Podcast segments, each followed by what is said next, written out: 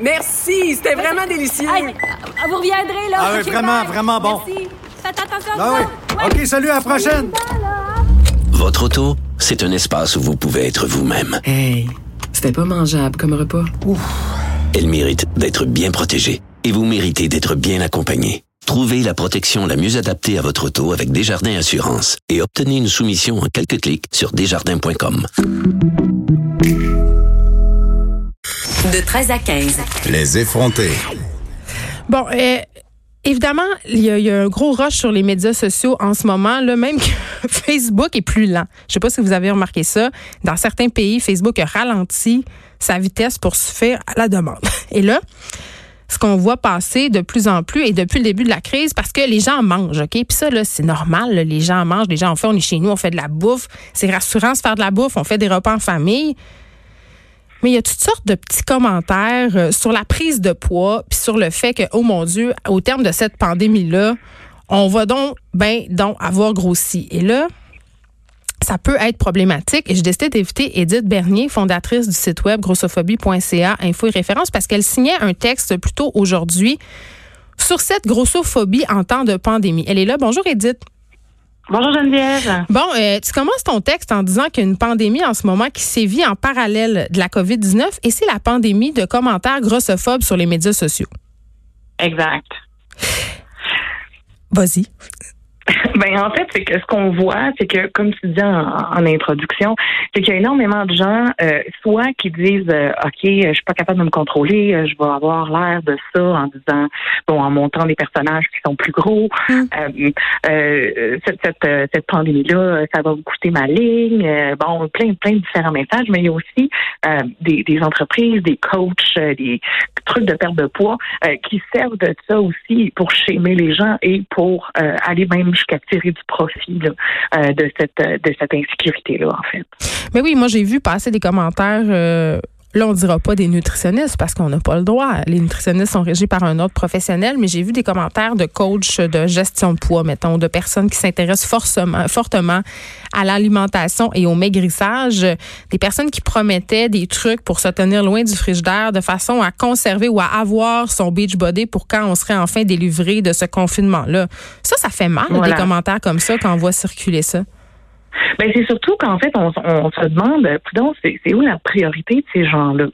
Euh, je veux dire, on est dans une période de crise, on est dans une période où où on, on vit avec une nouvelle normalité depuis déjà à peu près deux semaines. On en a probablement encore jusqu'au début mai si on regarde là comment ça s'enligne selon les points de presse.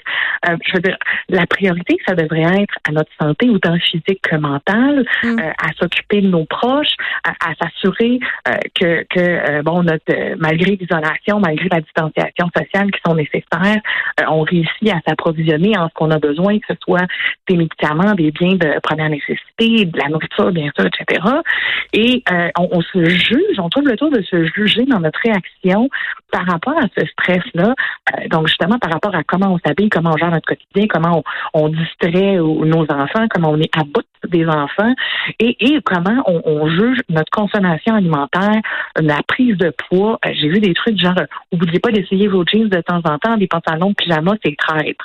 Oui, je l'ai lu, moi aussi, ce commentaire-là. Mais en même temps, OK, Edith Bernier, je me fais un peu l'avocat du diable. Parce que, habituellement, euh, les gens qui posent ce type de commentaires-là, euh, c'est des gens qui veulent faire des blagues, qui veulent rire. Fait que là, je me dis à un moment donné, est-ce qu'on peut plus rire de soi? Parce que je veux dire, moi-même, là, c'est clair, en ce moment, je mange plus, je bois plus. C'est sûr que je vais prendre du poids, là. C'est écrit dans le ciel. Mais est-ce que je comprends que c'est la façon de le dire qui est le problème en ce moment ou juste de faire allusion au poids, mettons, c'est mal? Parce que si tu perçois pas la prise de poids comme étant quelque chose de négatif, d'en parler, c'est pas négatif.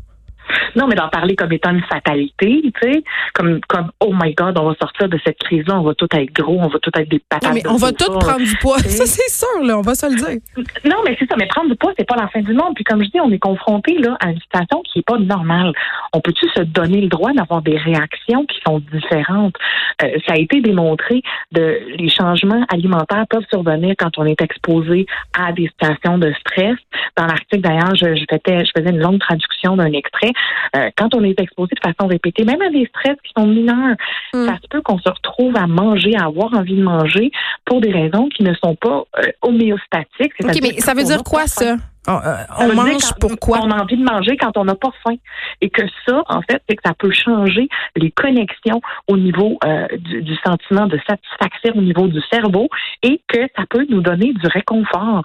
Et dans une période de stress, comme on vit en ce moment, est-ce qu'on peut vraiment juger les gens qui, on, on peut questionner pourquoi ça se passe, mais on le sait pourquoi ça se passe. C'est parce que les gens sont très stressés, très anxieux. Euh, je je regarde les gens dans mon fil Facebook en ce moment, l'anxiété est vraiment dans le plafond. Oui. Donc, est-ce est-ce qu'on peut vraiment se surprendre que ça arrive? Non. Et, et est-ce qu'on devrait juger que ça arrive? Ben, encore moins.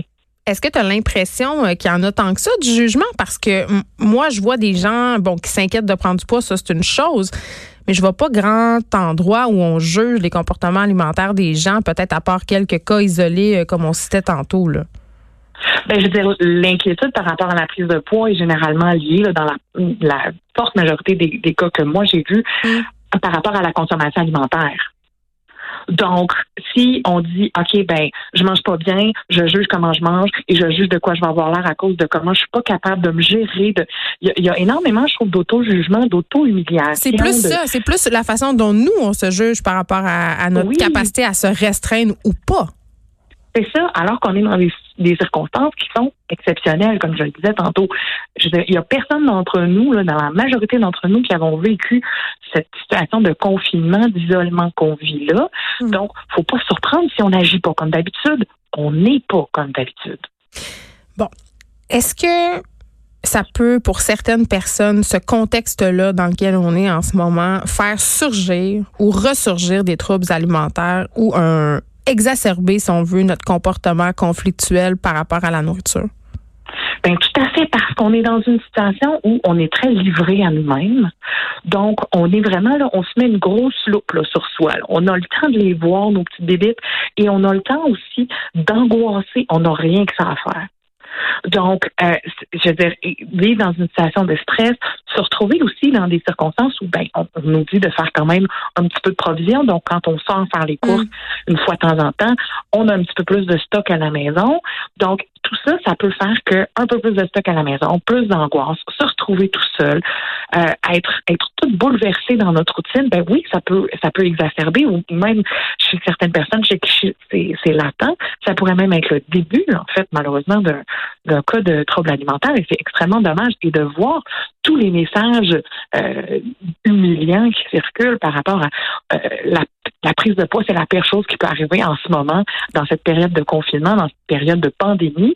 Euh, ça peut pas aider non plus ces gens-là à, à se sentir zen et à faire baisser leur anxiété, au contraire. Puis accompagné de ces messages-là, souvent, il y a des appels au sport. Moi, c'est ce que je vois beaucoup là, circuler ces temps-ci. Euh, on compense beaucoup euh, par, euh, je sais pas moi, des vidéos d'exercice, des tutoriels de yoga.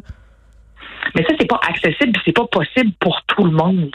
La réalité, c'est que euh, une fois que tu sais des gens qui ont des jeunes enfants, par Ouais. exemple, Ben, moi, je le fais euh, avec eux autres. pas en télétravail. Oui, mais Ouais. je sais, mais est-ce que avoir un enfant d'un an ou deux ans, Non, tu peux pas. faire du yoga avec ton enfant. Tu peux t'en servir comme poids. c'est ce que je dirais. Oui, mais on s'entend que faut, faut réaliser que les privilèges sont pas les mêmes pour tout le monde, dans le Mm. sens que il y a des gens qui sont obligés de travailler à la maison et de garder un œil sur les enfants. Ben à la fin de la journée, là, je serais curieuse de voir dans quel, dans quel niveau de fatigue ces gens-là sont. Il faut qu'ils préparent la popote pour tout ce beau monde-là. Il faut qu'ils divertissent ces enfants-là. Il faut qu'ils travaillent à la fois. Je dirais même moi, en ce moment, je, tra- je travaille de la maison et j'ai des journées bien pleines. J'ai pas le temps de m'ennuyer. Je vous donne une entrevue pendant ma pause de repas. Bon, euh, moi-même, j'en ai fait quelques stories et quelques posts sur l'alimentation. Et là, je veux te demander, parce que je me remettais en question quand on se parlait par rapport à cette entrevue-là euh, sur Facebook. Je me disais, écoutons, est-ce que j'ai eu des commentaires grossophobes sans m'en rendre compte? Hier, j'ai fait une story et ça allait comme suit. Il est même pas midi, puis j'ai déjà mangé un cornet. Ça, c'est-tu correct? Ben, moi, personnellement, je vois ça un peu comme étant sans malice, dans le sens, oh, on regarde par les pentes. C'est un peu ça. on est dans des circonstances spéciales. OK. Tu sais, euh, il est pas midi, mais pas dans le sens, il est pas midi, j'ai mangé un cornet, il va falloir que je fasse trois heures d'elliptique. Tu sais, puis il y avait une petite image assez légère aussi parce que je l'ai vu la story. C'était moi, personnellement, je l'ai vu comme étant quelque chose de sans malice. Comme quelque chose de, ouais, notre routine est vraiment toute croche. Mais, tu sais, c'était quand même avec un, un peu bubbly à regard. Mes, dans mes yeux à moi. Puis la suivante, euh, j'ai pris en photo un énorme plateau de charcuterie avec des fromages et la légende c'était j'ai dit à mon chum que j'avais un petit peu faim, sous-entendant que ça avait aucun sens euh, d'avoir préparé une plaque de charcuterie à ce point gros. À ce point grosse, est-ce que ça c'est parce que je- vraiment on dirait que c'est ancré en nous de critiquer tout le temps notre façon de manger, la quantité qu'on mange aussi, puis sans même s'en rendre compte, parfois on peut envoyer ce type de message-là. C'était pas ça le but de mon message, mais je peux comprendre que peut-être ça peut être interprété comme ça. Je pense qu'il y a des jokes qui méritent d'être vues pour ce qu'elles sont. Des jokes. Fait qu'on peut rire encore. C'est ce que tu me dis, Edith Bernier. J'ai peur rire des fois. encore. Oui, oui, on peut rire encore, mais il faut le faire de la bonne façon pour les bonnes raisons. Mais ah, peut-être se donner un petit break euh, mental sur euh, le Oui, tour de surtout, taille. Puis nous. Surtout, puis Ouais. on peut parler de soi. On a, on a quand même jusqu'à un certain droit, jusqu'à un certain niveau, on peut parler de soi. Euh, mais il faut faire attention quand on parle de ça, puis que ça peut refléter aussi ce qu'on pense des autres. là. Tu sais, on peut tomber des fois dans la, ce qu'on appelle la grossophobie internalisée. Euh, tu sais, la journée où toi, tu vas dire Oh wow, je suis grosse, puis que je vais être devant toi. Ça, tu vas parler de toi, mais je vais te dire non, non, non, non, c'est pas ça. Parce que quiconque nous a déjà vus ensemble sait qu'on n'est pas du même calibre du tout. Hmm. Euh, donc, je pense que, tu bon, je veux dire, la story était, mon chum m'a un peu forcé sur la grosseur de ma portion. Est-ce que c'est mal d'être plein de bonnes intentions puis de faire une grosse platée à sa blonde? Non. Mais ce que je comprends de ce que tu nous dis aujourd'hui, c'est qu'il faut peut-être se poser des questions et se demander comment les personnes euh, qui nous lisent vont interpréter. Edith Bernier, fondatrice du site web grossophobie.ca, info et référence, on peut aller lire ça. On rappelle quand même que les comportements et les habitudes alimentaires qu'on a en ce moment pendant le confinement, ben, ils sont temporaires et peut-être, et tu le soulignes bien à la fin du texte, euh, ils vont prendre fin à la fin du confinement. Puis s'ils prennent pas fin, c'est pas grave non plus. Il, faut, il faut lui donner un petit slack. Exact. De 13 à 15, les effrontés. Cube Radio.